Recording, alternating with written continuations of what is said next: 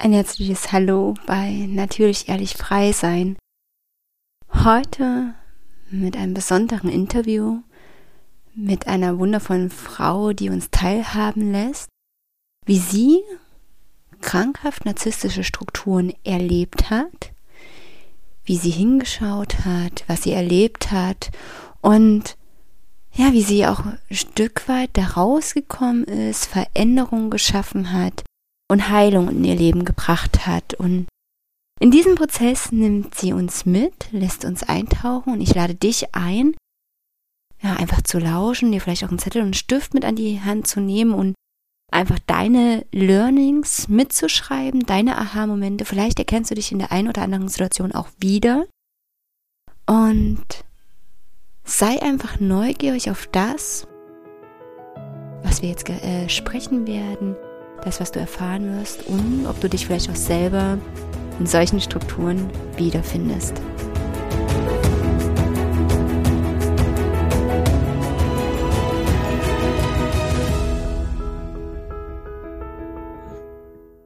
Ein herzliches Willkommen bei Natürlich Ehrlich Frei Sein. Heute habe ich einen Gast bei mir, der mein Herz selbst berührt hat durch ihren Podcast. Die Homepage hat mich einfach mitgenommen in auch mein Freiheitsgefühl. Und daher heiße ich herzlich willkommen, liebe Katja, hier in meinem Podcast. Ja, vielen Dank für deine Einladung und ich freue mich sehr, heute hier bei dir sein zu dürfen und lass uns gerne über Freiheit reden. Oh, oh ja, so gerne, denn dein Spruch auf deiner Homepage, hole dir dein Leben zurück, befreie dich aus destruktiven Beziehungen und heile deine Wunde. Also diese drei wundervollen Schritte, ähm, da sind wir, glaube ich, direkt im Thema, unabhängig, dass du dich jetzt so groß vorstellen musst, sondern ich glaube, mit dem Thema erfahren wir auch ganz, ganz viel über dich und ich würde dir einfach mal den Raum geben, mh, hm, was du machst, was du mit diesen Worten auch ausdrücken magst und vielleicht auch, wie du zu diesem Thema gekommen bist. Ja, sehr gerne.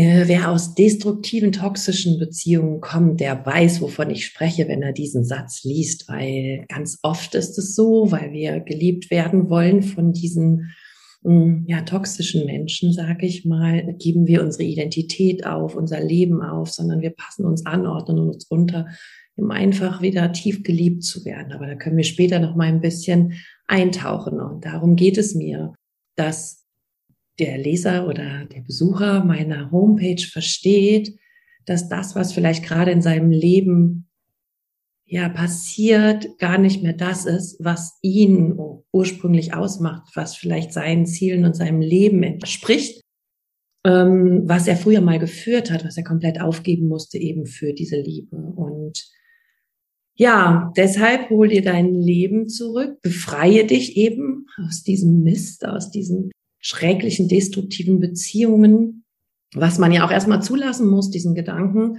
ich bin in einer destruktiven Beziehung und ich kann mich verändern, wie ich will und wir können daran arbeiten und wir können vielleicht noch Paartherapeuten dazu ziehen. Es wird nicht besser. Und das zuzulassen und zu sagen, ja, ich, ich, ich gehe jetzt den Schritt, ich lasse das los, auch wenn das so, so weh tut.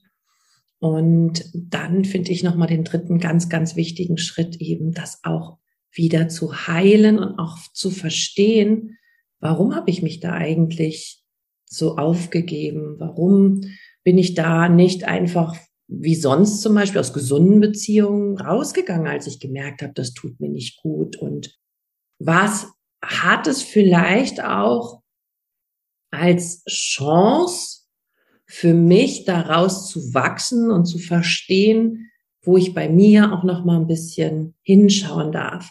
Hier wird ganz oft mir vorgeworfen, ja, ich habe mir das nie ausgesucht und nur damit ich ähm, irgendwas in meinem Leben lerne, brauche ich nicht solche destruktiven Menschen und musste nicht so ein Leid erfahren. Da gebe ich auch recht und es werde, ich werde auch öfter angegriffen, so von wegen, ja, jetzt geht's wieder nach deinen Anteilen und ich soll jetzt schuld daran sein, dass der so böse ist. Nein, nein, so meine ich das nicht.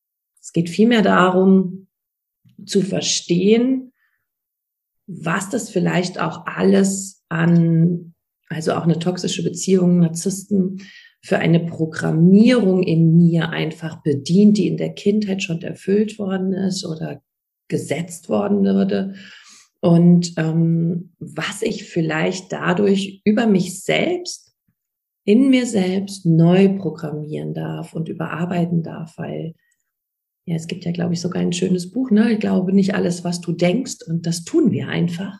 Ja, wir, wir nehmen Überzeugungen, die in uns gesät wurden, auf und hinterfragen die oftmals gar nicht als Kind. Und das ist ja auch normal, weil wir immer denken, wir sind die unerfahrenen Kinder und die Erwachsenen haben immer recht, egal was der Lehrer, der Trainer oder die Eltern einem erzählt haben, nehmen wir immer als Wahrheit in unser System auf. Und ja, wenn wir dann früh anfangen, so zwischen 20 und 30 meistens, und dann mal anfangen zu hinterfragen, was von diesen Sätzen oder diesen Überzeugungen, die man in mir gepflanzt hat, sind eigentlich wahr. Und ich glaube, wenn wir da dann noch mal einen hm, kleinen psychischen Hausputz machen, inneren, dann haben wir eben die Chance, das auch zu heilen, zu transformieren und damit eben auch eine gute Chance, nicht wieder an narzisstisch toxische Menschen zu geraten. Und das versuche ich mit diesem einen Satz tatsächlich beim ersten Klick auf meiner Homepage ein bisschen zu vermitteln. Und ich kann dir sagen, aus meiner Sichtweise, das gelingt dir. Das gelingt dir absolut, die Menschen auch abzuholen. Ähm, bei mir ist es so, ich weiß, was destruktive Beziehungen sind, was toxische Beziehungen sind, was Narzissten sind.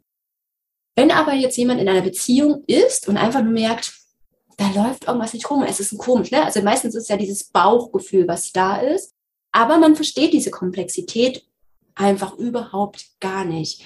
Und ich persönlich finde, ähm, dass erstmal wichtig ist, überhaupt zu verstehen, zu erkennen, was ist denn eigentlich daran destruktiv? Ja, du hast eben davon gesprochen, dass wir ja uns nach Liebe sehnen und vielleicht auch Dinge machen, die nicht so gut für uns selber sind. Aber lass uns doch mal eintauchen, wie erkenne ich denn überhaupt so destruktive, ja, sogar ungesund narzisstisch geprägte Beziehungen, damit die Zuhörerinnen verstehen können, ah ja, okay, darum geht es und auch vielleicht prüfen können, sind sie sind selbst gerade in so einer Beziehung. Ich meine da persönlich nicht nur eine Paarbeziehung oder das kann genauso in Elternschaften sein, ja, das kann ja auch in Geschäftsbeziehungen sein, in politischen Beziehungen sein. Also für mich ist ja dieser Begriff Beziehung auf allen Ebenen einfach. Ne? Ja, ganz genau. Also toxische Menschen, narzisstische Menschen findet man natürlich überall.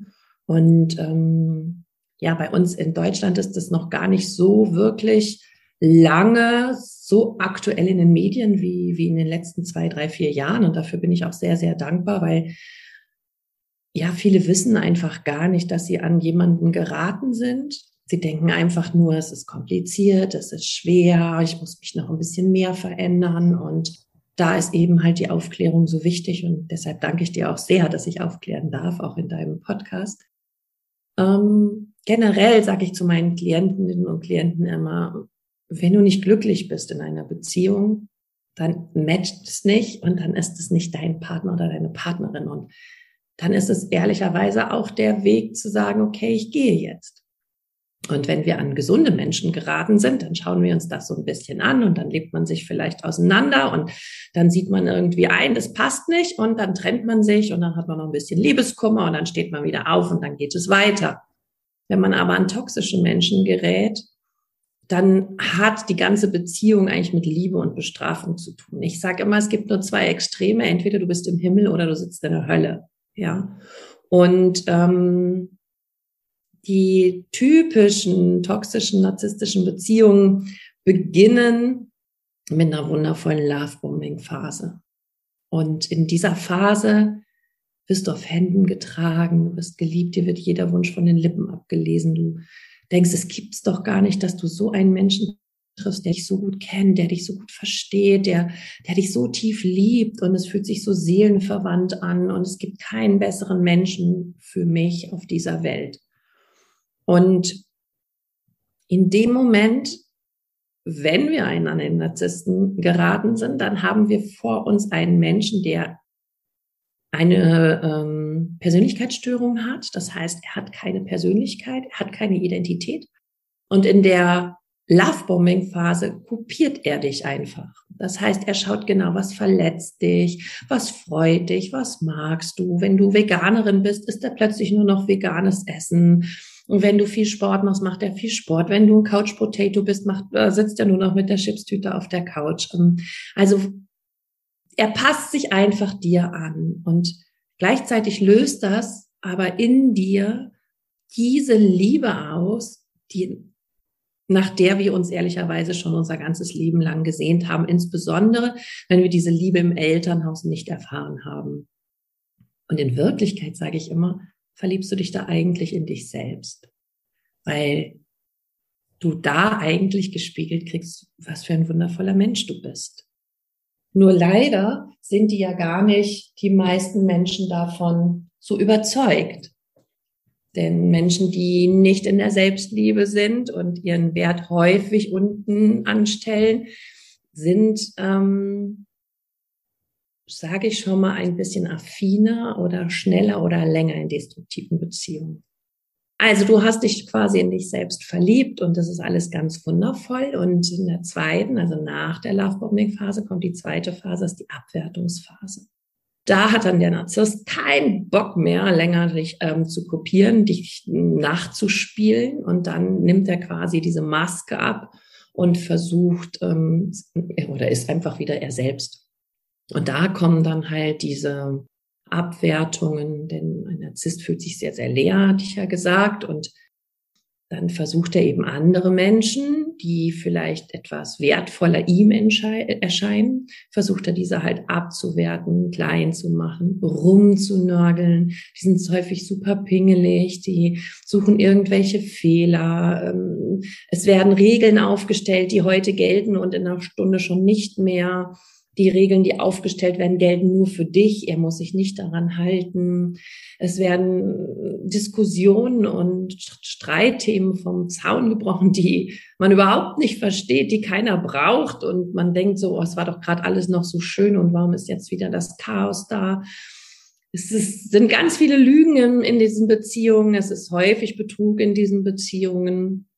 Ähm, du als Partnerin oder Partner versuchst total viel zu erklären und zu verändern, aber du erreichst ihn oder sie eigentlich nicht, weil eine konstruktive Diskussion mit einer Lösung wird nicht erreicht oder wenn sie erreicht wird, wird sich nicht dran gehalten. Also es ist so wie im Hamsterrad, ne? man versucht sich so zu verändern und so zu verändern und so anzupassen und es ist aber immer irgendwie nicht richtig.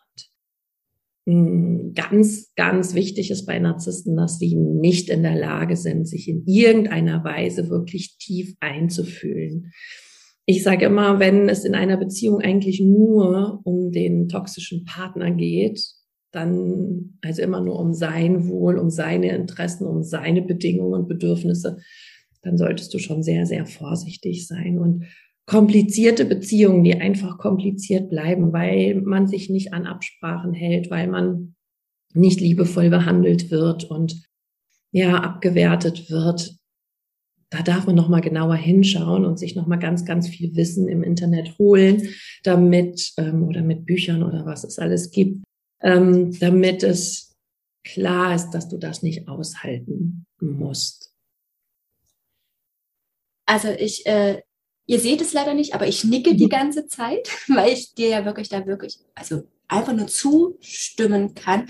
Du hast jetzt zum Schluss auch gesagt, wie wichtig es ist, sich selber Wissen anzueignen. Ne? Du selber hast ja auch verschiedene Online-Kurse, du hast ein Buch geschrieben. Also das verbinden wir auch alles in den Shownotes nochmal, dass man da auch wirklich reingehen kann, lesen kann. Und was ich schwierig finde, in dieser spirituellen Bubble, nenne ich es jetzt mal liebevoll, wird ja immer davon geredet, ja, es gibt die Seelenverwandten und man kann miteinander arbeiten und miteinander wachsen und dafür braucht es Reibung und man kann dann auch erblühen. Und ich glaube tatsächlich, dass es viele Menschen gibt, die sehr, sehr, sehr empathisch sind, an einen Narzissten geraten, in dieser Beziehung bleiben und dann glauben, ah ja, okay, ich muss jetzt nur lang genug mit dem Narzissten daran arbeiten, aber wie du ja auch schon gesagt hast, das ist gar nicht möglich. Also ein ein wirklich krankhafter Narzisst, der, der kann sich gar nicht verändern aufgrund seiner Struktur. Also ich glaube, da gibt es auch nochmal Abstufungen. Ja, ich glaube, man kann auch, ähm, dass Narzissten wirklich gut mit einer Therapie zum Beispiel sich begleiten lassen können. Und das Aber hat mir auch gezeigt, es wird immer diese narzisstischen Krisen wieder geben. Es wird diese Einbrüche geben. Und ganz, ganz wichtig ist, dass der, die Betroffene, äh, wirklich auch zu sich hinguckt. Ne? Also zu spüren, was ist denn mein eigenes Selbstwert? Du hast so wunderschön erzählt, dass ja am Anfang bei diesem Laufbahn man sich eigentlich erstmal wieder in sich selbst verliebt. Und ich glaube, das dürfen wir uns auch zurückholen, ja? Also unsere eigenen gesund narzisstischen Strukturen wieder zu erkennen, dass wir auch wieder Grenzen setzen können, dass wir überhaupt wissen, wow, wie viel wert bin ich denn überhaupt? Und dass kein Mensch, egal auf welcher Ebene, die Chance hat, uns abzuwerten. Ne? Mhm. Ja, da ist jetzt ganz viel drin, was du gesagt hast. Also mhm. zum einen ähm, Wer, wer, wer das jetzt hört und nicht in einer narzisstischen Beziehung war, der fragt sich wahrscheinlich, ja, okay, aber wenn du doch nur abgewertet wirst, dann kannst du ja auch gehen. Aber da darf man auch wieder verstehen, der Narzisst möchte nicht, dass du gehst. Er sieht dich quasi als sein Eigentum. Und immer wenn du dann irgendwas Anzeichen machst oder dich irgendwie zurückziehst oder wie auch immer er denkt, er verliert dich, ne, in dem Moment wird er wieder halt so liebevoll wie in der Lovebombing-Phase. Doch wenn du dann zurückgehst, wird es sehr, sehr viel früher, sehr, sehr viel schmerzvoller als beim ersten Mal. Deswegen sind solche Beziehungen auch von On und Off ständig wieder gekennzeichnet, weil eben der Partner, der da drin steckt, eben, egal ob er nun spirituell angehaucht ist oder ähm, sonstige Coaches da draußen, ne, die eben für gesunde Beziehungen Coaching machen und Posts machen und, und Aufklärung machen, ähm, diesen Glauben schenken und denken, Mensch, wenn ich nur bedingungslos liebe und absichtslos und wenn ich mich ganz hingebe, dann bekomme ich ähm, eine erfüllte Beziehung. Und das da freut sich der Narzisst, ja, der hätte dich gerne bedingungslos, absichtslos und in voller Hingabe, aber er wird ja ich sage mal, den Körper aufschlitzen und alles rausholen, was er brauchen kann. Und wenn er das dann eben nicht mehr braucht, lässt er, lässt er dich da auch liegen und schaut nicht mehr nach dir. Und ähm, deshalb ist es natürlich für die Menschen, die sagen, hey, ich möchte es über mein Sein lösen, dass wir eine erfüllte Beziehung bekommen, für die ist das wirklich gefährlich. Das darf man nicht unterschätzen, ja. Und hier ist es wirklich wichtig, dass der spirituelle Ansatz auch dahin gehen, dass man ihn auch so sehen darf, ne, dass man auch für sich selbst sorgt und sich selbst glücklich macht. Ne? Und das steckt ja auch mit drin. Das wird nur nicht so, ja, ich finde immer, das wird viel zu wenig eigentlich thematisiert. Ne? Es geht immer so um den anderen und Vergebung und den Liebe begegnen und du darfst nicht wütend sein damit, mit dieser Einstellung kommst du niemals aus einer toxischen Beziehung raus. Du brauchst die Wut für die Trennungsenergie, ne? Du brauchst deine Grenzen und du, du darfst vor allen Dingen absolut für dich sorgen. Jetzt höre ich schon wieder alle sagen, die sagen, nein, dann bin ich doch selber narzisstisch, dann bin ich doch selber egoistisch. Nein, das ist ein gesunder Narzissmus. Den brauchen wir zum Überleben und um psychisch gesund zu bleiben. Und deshalb ist es total wichtig, dass wir den, äh, dass wir für uns sorgen lernen. Und du hattest es noch eben angesprochen, ähm, ja, es gibt Abstufungen bei den, ich nenne es Erkrankung, ist eine psychische Erkrankung, ähm, Narzissmus. Und wenn er in Therapie geht, dann kann man das ein bisschen verbessern.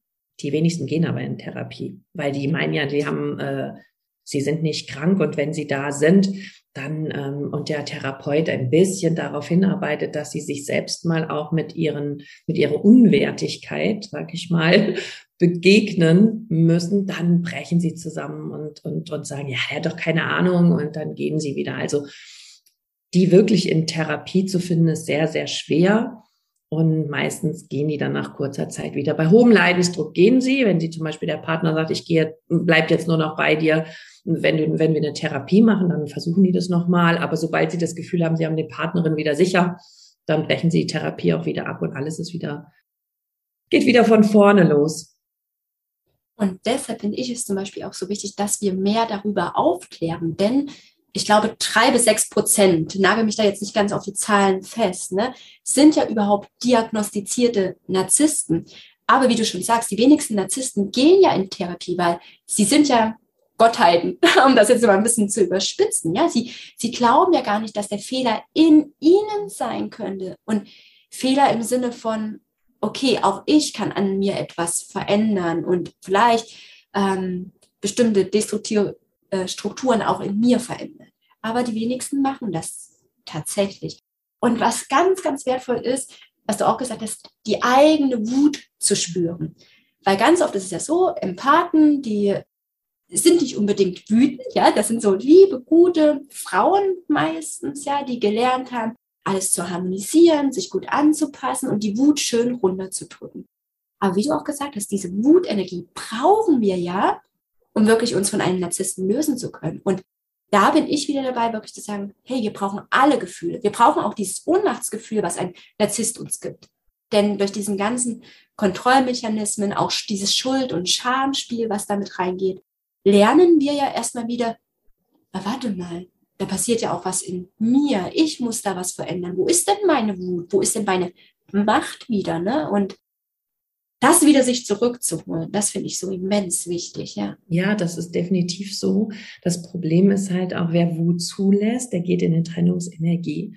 Aber meistens wollen wir gar nicht ähm, diese toxische Beziehung verlassen, weil wir so, so, so, so sehr uns geliebt gefühlt haben. Und wenn ich mich trenne, dann heißt das du und ich nie wieder.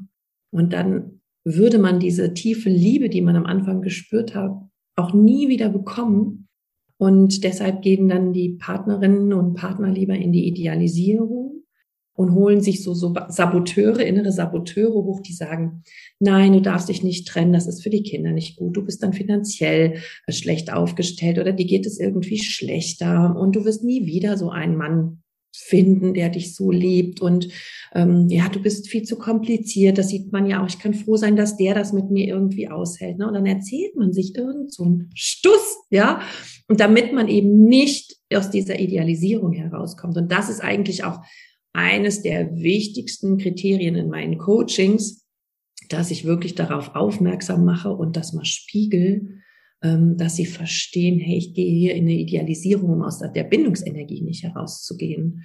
Und wenn die das schaffen zu sagen und sich dafür entscheiden, okay, ich traue mich jetzt wirklich eine Trennung einzuläuten sozusagen und sie auch zu gehen, dann kommt ganz, ganz langsam auch irgendwann die Wut hoch und die wird die wird dann zugelassen, denn wer jahrelang und manchmal reichen auch nur ein paar Monate in einer toxischen Beziehung war, der hat es gelernt, schlechte, schmerzvolle Gefühle abzuspalten. Das heißt, die werden nicht mehr gefühlt. Ich stelle mir das immer so vor, als wenn man in irgendeiner Ecke des Körpers eine Kiste hat und dort werden halt alle schmerzvollen Gefühle schnell reingepackt und der Deckel drauf. Also man hat so Momente, wo man nochmal, wenn man den Schmerz erfährt, wirklich leidet. Und das dauert aber oftmals wirklich nur ein paar Minuten. Und dann ähm, wird es schon wieder entschuldigt und vergessen. Und ähm, irgendwann haben wir diese Riesenkiste voll voller ungeliebter Gefühle und schmerzvoller Erfahrungen und Verletzungen. Und die trauen sich den dann natürlich auch nicht aufzumachen. Und den muss man auch ganz behutsam aufmachen, weil sonst fliegt er einem um die Ohren und man bricht psychisch zusammen. Oftmals ist es eine Schutzstrategie, die wir in der Kindheit schon gelernt haben, weil Papa, Mama, Oma, Opa, Onkel, Tante irgendwie auch verletzend waren und wir gelernt haben, ähm, wenn wir irgendwie jetzt dazugehören wollen, dann dürfen wir halt nicht mehr so empfindlich sein. So ein typischer Satz von toxischen Eltern, ne? sei doch nicht so empfindlich, stell dich nicht so an und wieso bist du schon wieder am Weinen? Ne? Und ja, und dann ähm, wütend sein durfte man auch oder darf man auch nicht in, bei toxischen Eltern. Es gehört sich nicht, immer lieb, brav und angepasst und Gefühle dürfen da auch überhaupt nicht gelebt werden.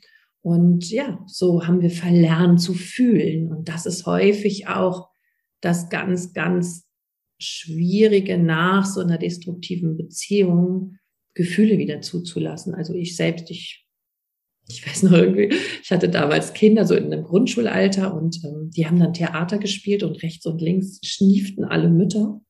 Meine hatte die Hauptrolle, ich konnte aber nicht weinen. Ich dachte ja, ist doch schön, aber weinen kann ich nicht. Ja, ist ganz süß, ne? Also dieses Ganze wieder zuzulassen, dass zu jeder Situation ein Gefühl entsteht, was ich aber auch leben und tief empfinden darf, das hat bestimmt acht bis zehn Jahre gedauert, bis ich das wieder hinbekommen habe. Und zu deiner zu deiner Einschätzung. Das finde ich nämlich auch so spannend, wie häufig Narzissmus tatsächlich ist. Ne? Ähm, du sagtest drei bis sechs Prozent, da bist du statistisch gesehen sicherlich ähm, absolut richtig. Ähm, ich glaube nur, dass wir eine viel höhere Dunkelziffer haben, dass die häufig mit Burnout, Depressionen, häufig mit Borderline oder Psychopathie in, in die, in die ähm, äh, in die Sprechstunden kommen und noch zusätzlich andere Diagnosen haben, wo aber oftmals eine narzisstische Persönlichkeitsstörung gekoppelt ist, aber nicht genannt wird oder nicht die erste Diagnose ist. Ich habe jetzt mit einem Psychologen hier vor Ort gesprochen, der sagt, er schätzt es 40 Prozent hoch. Also ich bin dabei absolut bei dir. Also ich schreibe gerade ein Buch auch über Narzissmus und hole da im Prinzip andere Frauen mir an die Seite, die auch ihre Geschichte erzählen und das Ganze einfach noch erlebbarer, erfahrbarer auch für andere Betroffene zu machen. Und da wird mir auch erstmal bewusst, wirklich, wie häufig, wie häufig das in unserer Gesellschaft vorhanden ist. Und drei bis sechs Prozent, das ist lächerlich. Es ist einfach lächerlich, ja. Und narzisstische Strukturen sind ja auch einfach so subtil, so perfide, dass wir es manchmal gar nicht greifen können. Ja, ich würde das zum Beispiel, was du eben auch erzählt hast, auch über Schizophrenie zum Beispiel ergänzen wollen. Ja, also dass du da auch jemanden vor dir sitzen hast, der gefühlt total schizophren ist in dem, was er erzählt und dann doch was anderes macht und wo du denkst, mit wie vielen Menschen rede ich denn hier jetzt eigentlich? Ne? Also das ist wirklich, wirklich krass. Und du hast ja eben auch gesagt, ähm, die Gefühle werden alle so in ein Kästchen gepackt. Ne? So stelle ich mir das auch immer vor. Schön, weg damit, ich will diesen Schmerz nicht spüren. Und der dritte Bereich deines wunderschönen Satzes, den wir am Anfang hatten, heißt ja auch, heile deine Wunden. Wie können denn Menschen, die merken, okay, ich bin in so einer Beziehung, ich habe mich vielleicht auch getrennt, ja, wie kommen sie denn wirklich aus dieser Beziehung raus? Also wie kommen sie auch mit diesen Wunden, die da entstanden sind, aber die ja viel früher entstanden sind, eigentlich zurecht in ihrem Leben? Vielleicht magst du da einfach noch ein bisschen aus dem Nähkästchen plaudern. Ja, sehr gerne. Also vorneweg, das ist ein Riesenkraftakt. Das ist nichts, was leicht ist. Das ist nichts, was von heute auf morgen geht. Und das ist was, wo wir uns, wie ich es immer nenne, entwöhnen müssen. Denn wir wissen ja, dass toxische Bindungen hm, durch Trauma-Bonding, eben durch dieses Himmel und Hölle, heiß und geil, kalt, komm her, geh weg, ne, durch diese Extreme, die wir lieben, ähm, eine, eine hormonelle Abhängigkeit im Körper erzeugt, weil zu jedem Gefühl gibt es eine Hormonausschüttung. Ne? Ähm, bei schönen Gefühlen Dopamin, Serotonin, Oxytocin, bei äh, Stresshormonen Cortisol, Noradrenalin und Adrenalin. Und der Körper gewöhnt sich, wenn er immer in Himmel und Hölle ist, eben an diese hormonellen Substanzen. Und genauso wie wir das vielleicht von Marathonläufern kennen, die immer, immer wieder trainieren, immer wieder Endorphine ausschütten, ist der Körper irgendwann dann auch süchtig nach dieser Endorphinausschüttung. Und so ist es auch. Der Körper gewöhnt sich an diesen Wechsel von Cortisol und Dopamin und will das dann immer haben. Und du bist dann als Mensch genauso abhängig wie ein Alkoholiker von seinem Alkohol oder ein Drogensüchtiger von der nächsten Spritze, nächsten Stoff. Und das ist, glaube ich, erstmal das Wichtigste, was wir verstehen dürfen. Und dann kriegt man schon ein bisschen Angst, weil wenn ich einem Alkoholiker sage, hör auf zu trinken, dann ähm, macht das dem natürlich schon auch Angst. Und wir können nachvollziehen, wenn wir jetzt da bei ihm sind und die ganzen letzten Flaschen wegschütten, wie, wie fürchterlich der sich fühlt. Oder auch bei Rauchern, ja, braucht man ja gar nicht so weit zu gehen. Und ähm, und wenn ich dir jetzt sage, okay, ich nehme dir jetzt deine Substanz der Droge, und das bedeutet genauso wie bei den anderen Suchterkrankungen, nicht mehr damit kontaminiert werden. Also no contact heißt es bei uns in der Sprache.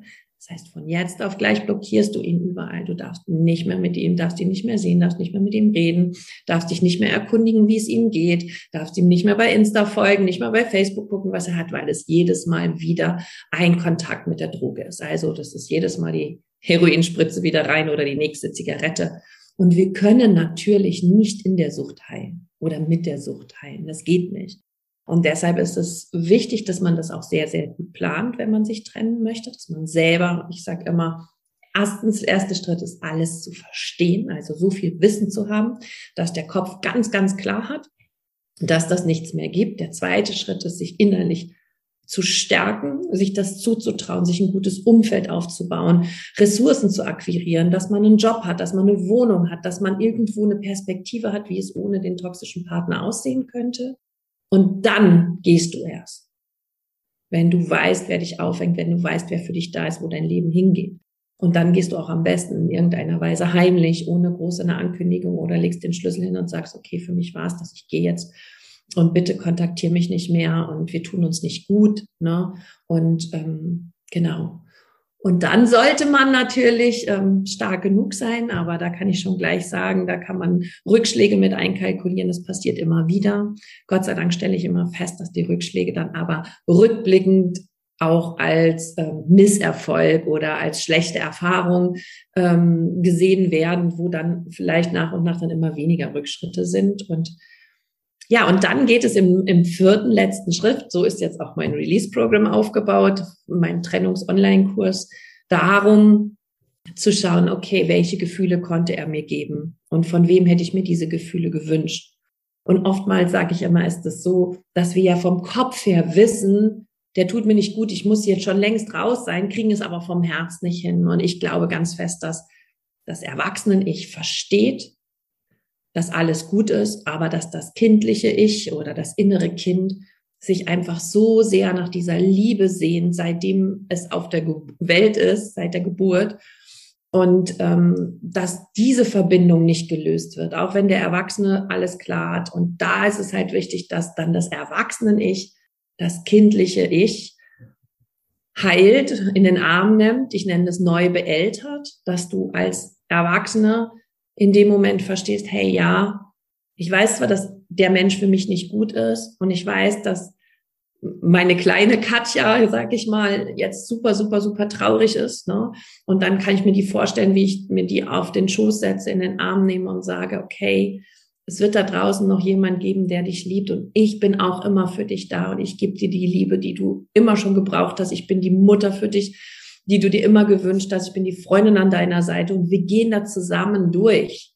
Ich bin für dich da und ich bin stark genug, ich weiß das und ich schütze dich und ich helfe dir.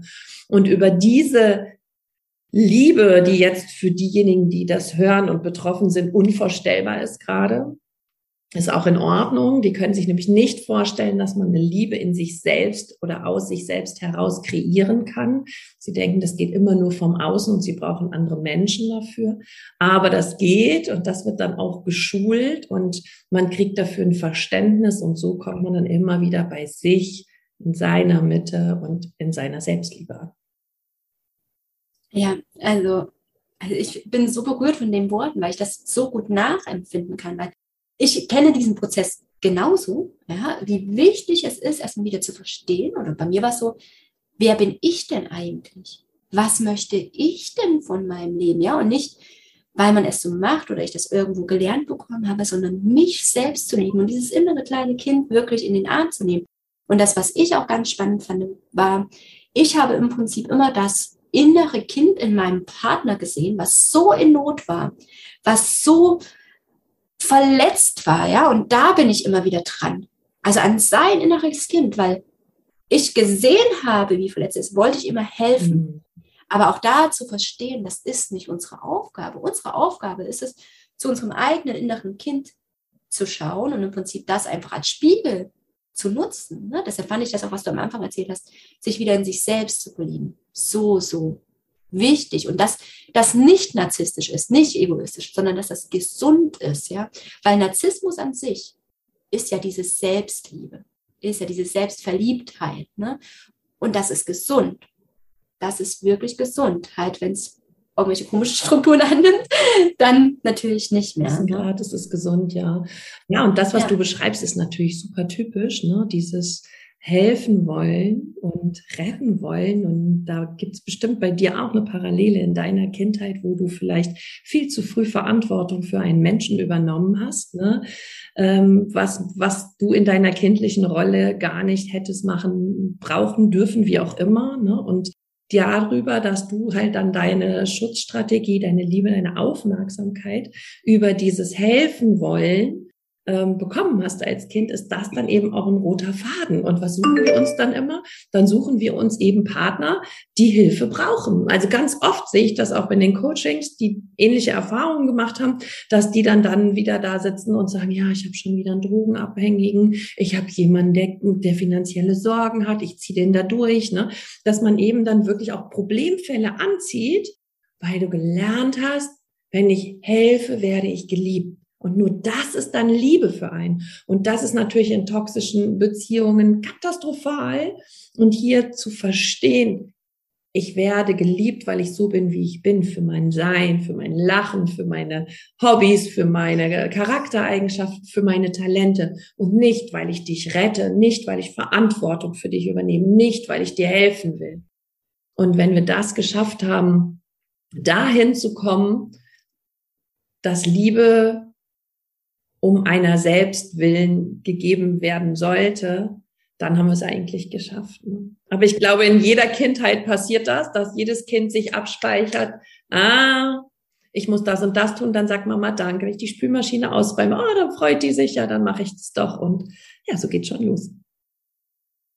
Ich hoffe, du konntest in dieser Folge wirklich einiges für dich mitnehmen. Vielleicht befindest du dich selber auch gerade in so einer Beziehung, egal ob mit deinem Partner, Geschäftspartner, Eltern, Freunden, wo auch immer, diese Strukturen kommen ja immer wieder auf uns zu, wenn wir sie in uns nicht geheilt und angesehen haben.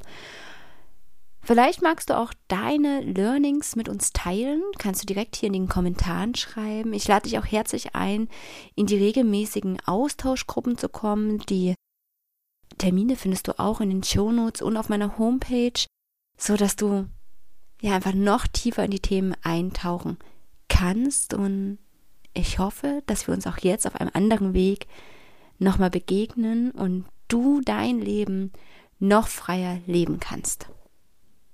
Konntest du aus der heutigen Folge einiges für dich mitnehmen? Hast du dich vielleicht auch wiedererkannt? Ich möchte dir gerne noch näher begegnen und plane deshalb gerade ein Retreat für Alleinbegleitende und zwar mit Kind, denn ich weiß selber, wie herausfordernd es ist, mit sich selbst zu arbeiten, an sich zu arbeiten, vielleicht auch zu einem Retreat zu fahren. Ja, wenn einfach auch ein Kind da ist und wir alleinbegleitend sind. Und deshalb sind Kinder herzlich willkommen und alles weitere erfährst du unten in den Show Notes. Da gibt es eine Landingpage zu dem Retreat. Da findest du alle weiteren Informationen. Trag dich gerne auch auf die Warteliste ein. Und ich freue mich darauf, dir und deinem Kind dann begegnen zu dürfen.